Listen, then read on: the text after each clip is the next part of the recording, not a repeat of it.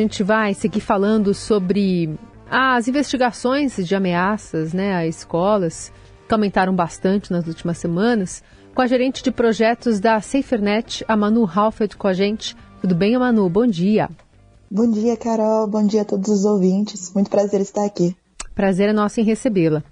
Bom, a gente viu na, nos últimos dias é, o governo reativando o Disque 100, um canal usado para comunicar alguma violação de direitos humanos, que agora vai poder também receber denúncias em relação a ataques contra escolas. É, disponibiliza também um número de WhatsApp como via específica para reportar alguns atentados ou ameaças de ataques em instituições de ensino. Nessa semana em que é um assunto que está bastante em, em voga, até por conta da operação de ontem, envolvendo a apreensão de alguns adolescentes e como as plataformas têm ou não agido para coibir esse tipo de circulação de conteúdo. Que avaliação vocês fazem desde eh, do início dessa onda até agora em relação a, a coibir esse tipo de prática nas redes, Manu? Uma coisa muito importante para coibir esse tipo de prática estão sendo justamente esses canais de denúncia, né? E a ampliação desses canais. Um exemplo é o canal que a Cefernet fez em parceria com o Ministério da Justiça e Segurança Pública, que pode ser acessado pelo link mj.gov.br barra escola segura. E por que, que isso é importante? A gente já viu em 2012, por exemplo, operações é, onde a Polícia Federal agiu e conseguiu coibir um ataque ao UNB. Em 2015, a gente teve uma operação Bravata, que também coibiu ataques de suspeitos contra ataques em escola. Então, as denúncias ajudam sim, podem salvar vidas. E a gente está vendo como que isso está atuando, inclusive pela identificação das forças de segurança é, de quem está fazendo essas ameaças. Então, isso é muito, muito importante.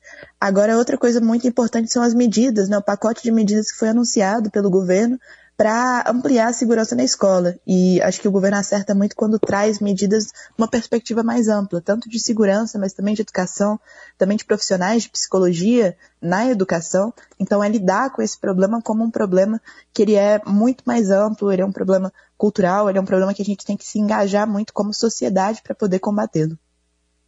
Vocês é, já têm algum tipo de balanço da, do funcionamento desse canal exclusivo é, em parceria com o Ministério da, da, Segurança e da Justiça, o Escola Segura? Então, o Ministério da Justiça tem feito o balanço de publicação. Uhum. Vou pegar aqui o dado certinho e eu já trago para você. Tá. É, mas o Escola Segura tem recebido muitas, muitas, muitas denúncias mesmo. É... E de toda sorte, Manu? De toda sorte, sim. É, são de várias redes sociais, inclusive muitas pessoas estão usando o próprio Escola Segura para colocar anexos, por exemplo, hum. e poder denunciar coisas até em canais de WhatsApp, em canais privados que elas estão recebendo.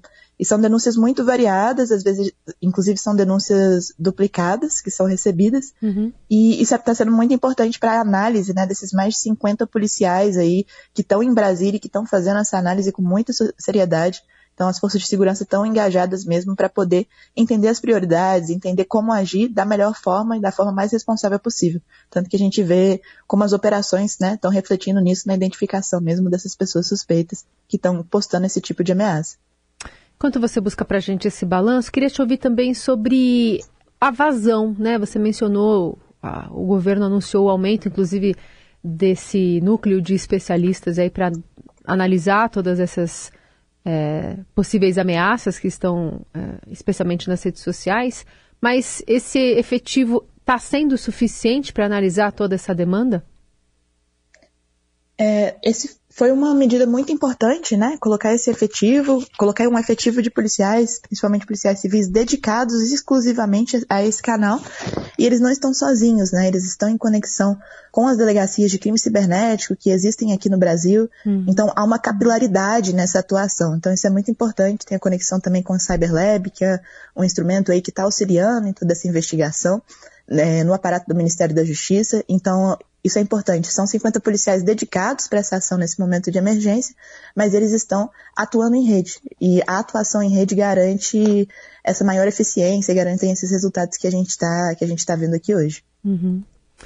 É, com relação aos tipos de denúncias que, que podem ser feitas, até para a gente instruir que novas possam ser feitas por quem está ouvindo a gente, você pode detalhar algumas que, que esse canal recebe? Eu vou deixar claro que eu não tenho acesso às denúncias do canal. Sim. Esse canal ele é privado e está sendo acessado principalmente pelo, pelos policiais, Isso. né, que estão fazendo esse controle de segurança pública. Uhum. Mas eu posso trazer algumas orientações para quem quiser fazer uma denúncia, Isso. que são muito importantes mesmo. Então, a primeira informação que eu acho que é legal de saber é que esse canal ele é sigiloso e ele é anônimo. Hum. Ou seja, é, você não se identifica ao fazer essa denúncia, então isso garante a tua segurança também quando você estiver fazendo uma possível denúncia é, de uma ameaça que você viu na rede. Lá podem ser informadas, né, por favor, informações sobre possíveis ameaças e ataques contra escolas. E você precisa apenas inserir um link e um comentário. E a gente incentiva muito que esse comentário seja inserido, identificando o máximo de informações possíveis que você tiver daquele caso. Uhum. Então, desde colocar a rede social, que aquilo foi postado, o meio, se é identificado uma escola, se é identificado um estado, porque tudo isso já ajuda né, na, na análise aí que está sendo feita por esses profissionais da área de segurança pública. Então, é o máximo de informações possíveis e esse link mesmo de casos que você encontre, é, de ameaças à escola, de possíveis ataques, até coisas, né, a gente sabe que está circulando muito boato também, mas é importante que a gente realmente denuncie nesse canal apropriado para que as investigações sérias pelas forças de segurança sejam realizadas. Você falou em boatos, a gente está recebendo diversas mensagens aqui, uma delas até do Emir Ruiz, de Manaus, escreveu para a gente dizendo que aqui também teve boatos, né, que hoje poderia acontecer alguma coisa. Fui levar minhas netas agora na escola e poucos alunos foram estudar, todos estão com medo.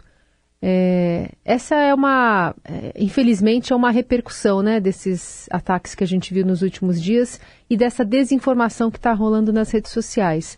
Vimos também que é, a, as redes começaram, até por conta dessa movimentação mais efetiva do governo, cobrança de multa e tudo mais, começaram a excluir alguns perfis, identificar esses perfis. Queria a sua avaliação sobre essa atitude, por parte de pressão que seja, né, do, do governo, mas essa atitude no começo, especialmente do Twitter displicente, e essa mudança de rota a partir da, da efetivação de algumas ameaças também, Manu. Então, perfeito. É, isso que você traz sobre a questão do boato, do pânico, é muito importante, né? A gente vê que normalmente, quando a gente está mexendo com um momento de muita incerteza, a gente está mexendo com coisas que geram muitas emoções, né?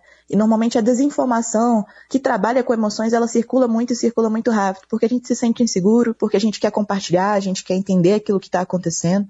Então tem esse efeito mesmo de viralizar, de circular muito rápido. E foi um pouquinho disso que a gente viu.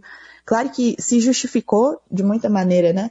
É, essa insegurança que muitos pais, muitas escolas tiveram, porque a gente teve casos concretos, a gente teve casos reais, mas a coisa se ampliou e a gente identificou de fato várias desinformações que circularam, várias notícias falsas. Então isso é muito importante, até para é, a gente tomar cuidado com essas situações e não causar um fanatismo, é, não causar um pânico que gera, acaba gerando também mais dano aí na comunidade escolar, nos pais que já estão muito preocupados com essa situação.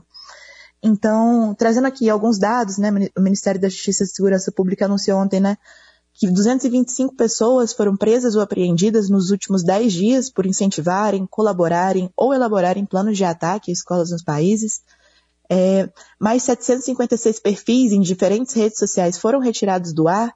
694 adultos e adolescentes foram intimados para que prestem depoimentos em delegacias e 155 mandatos de busca e apreensão foram expedidos. Isso no Brasil todo, né, em nível nacional. Então, esse é um ponto, a gente vê que como que esses canais estão atuando e que de fato eles têm tido resultados efetivos e são múltiplos canais, né, justamente para isso, para dar mais facilidade para a pessoa que, que entrou em contato com o conteúdo, para ela poder reportar e para ter esse tratamento muito sério pelas forças de segurança pública. Sobre as redes sociais, é muito importante a gente pensar que a gente vive num país em que a internet não é uma terra sem lei, né? A gente tem o Estatuto da Criança e do Adolescente, a gente tem a nossa Constituição Federal, a nossa lei maior, que nos protege nesse sentido, e a gente está vivendo, né, de fato, com essa situação da ameaças das escolas, um momento muito particular, muito específico do nosso país, então é muito, muito importante que realmente tenha um trabalho proativo para garantir uma internet segura, uma internet mais segura e que a gente não tenha efeitos indesejados de ampliação desse tipo de conteúdo, desse conteúdo sendo repassado, sendo amplificado por causa do efeito das redes. Então, isso são algumas questões muito importantes da gente pensar, mas a gente está vendo cada vez mais colaboração mesmo nesse sentido, de, de remoção proativa desse tipo de conteúdo nessa parceria. Uhum. Então, é, essa deve ser a postura, né? A postura é uma internet mais segura, remoção de conteúdos que violam leis que tem no Brasil, que violam a ideia de proteção da Constituição Federal, do Estatuto da Criança e do Adolescente, e uma proatividade multissetorial, né? É o governo trabalhando junto com as redes, trabalhando junto com as ONGs, trabalhando junto com a academia, trabalhando junto com as escolas, com os pais, todos juntos realmente, porque esse é um problema muito complexo, que tem um nível cultural, que tem esse nível de responsabilização, então ele não pode ser abordado só de, de uma faceta. Muito bem, essa é a gerente de projetos da SaferNet, Manu Halfeld. Vou repetir aqui o endereço. Na verdade, se você buscar Escola Segura, né, no Google você consegue encontrar, mas é um site relacionado ao Ministério da Justiça e Segurança Pública, onde essas denúncias podem ser feitas. E a gente encoraja, né, que você também preencha essas informações, como reforçou a Manu, todas sigilosas. Obrigada pela conversa, viu? Até a próxima. Muito obrigada, pessoal. Até a próxima.